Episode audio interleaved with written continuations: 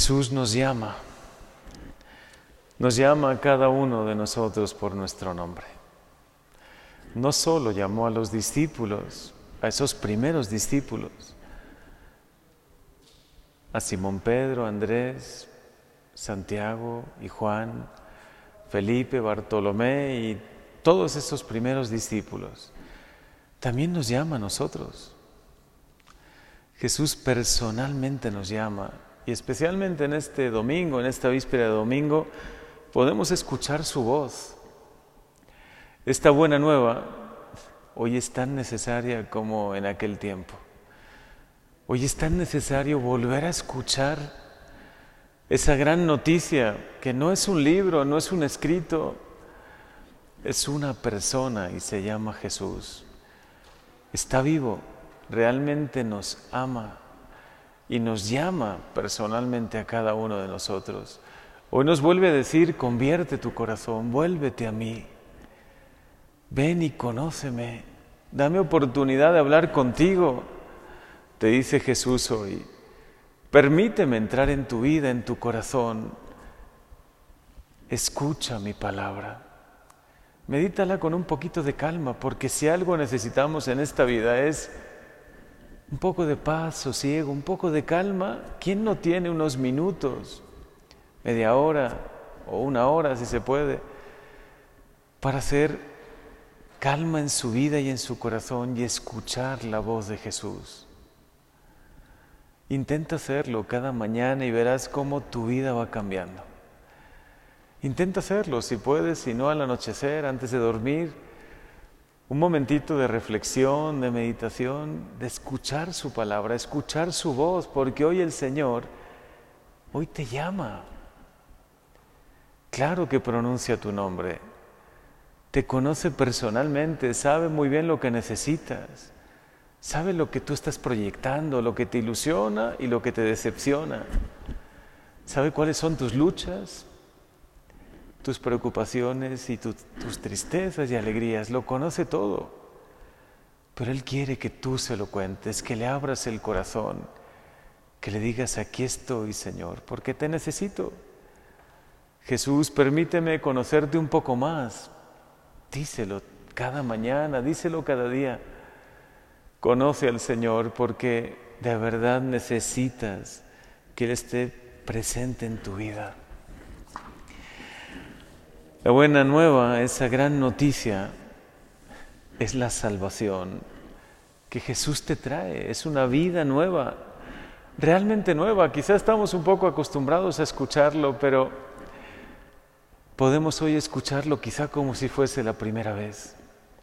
Así como se dejaron sorprender esos primeros discípulos, ¿no? Por ese encuentro de Jesús como las primeras veces que Jesús predicaba, se subía a esa barca, se alejaba un poco porque era tanta la multitud que estaba ahí. Y todos le escuchaban con atención,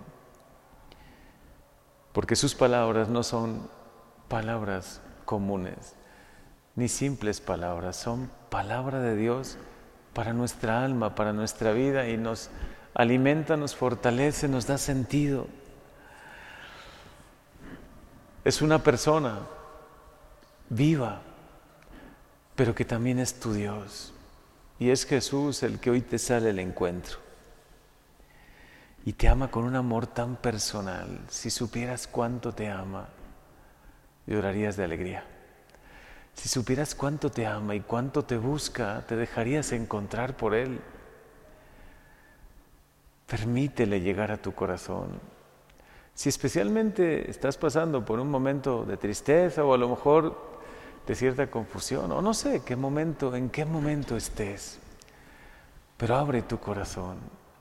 Permite que esta gran noticia, esta buena nueva, hoy renueve tu corazón, de verdad resuene en tu vida. Él viene, como lo dice el Evangelio hoy, como una gran luz para los que antes habitaban en tinieblas. Y es verdad, nosotros a veces caminamos un poco sin saber por dónde, en ocasiones sin motivación. Y es lo que, como describe el Evangelio, ¿no? Aquellos que caminaban en tinieblas. vieron una grandísima luz en Jesús, descubrieron algo nuevo. Y es que Él viene a liberarnos de toda enfermedad y de todo dolor. Él viene de verdad a traer sanación y paz a tu vida. Y también, y no solo en esta vida, viene a traernos la vida eterna. Por eso hoy, si tú hoy estás acompañando a un ser querido que pasa la vida eterna, que sepas que no es el fin, es el comienzo. Es el comienzo y Jesús por eso ha querido dar su vida, por eso ha querido ser esa buena noticia. Yo soy la resurrección y la vida. Quien cree en mí no morirá, vivirá eternamente. Y lo creemos, Señor, creemos que nos espera el cielo. Creemos profundamente en la vida eterna que nos tienes prometido, en ese cielo increíble, maravilloso que, que es el anhelo de nuestro corazón donde no habrá más tristeza ni enfermedad, donde de verdad viviremos eternamente felices contigo. Lo creemos. Y eso ha sido posible porque tú nos amas, porque tú has venido, porque eres la gran noticia, la buena nueva. Hoy el Señor te llama a ti personalmente también, para que lo conozcas, para que como los primeros discípulos estés más tiempo con Él Jesús llamó a esos primeros discípulos a estar con Él y después los llamó y los envió a predicar con sus palabras. Eso fue lo que, eso fue lo que predicaron, ¿no? Si leen los hechos de los apóstoles, predicaban el querigma, el gran anuncio, el anuncio de que Dios nos ama, que de verdad se ha encarnado, que ha dado su vida por nosotros, que tenemos esperanza, que podemos creer en Él. Señor, creemos en ti. Y si hoy nos llamas, si hoy personalmente nos dices algo, queremos escucharte. Si escuchas hoy su voz, no endurezcas tu corazón. Permite que la palabra de Jesús llegue a tu corazón, te dé esperanza, consuelo, te llene de vida, porque Jesús te ama, porque el Señor de verdad te ama de manera personal e incondicional.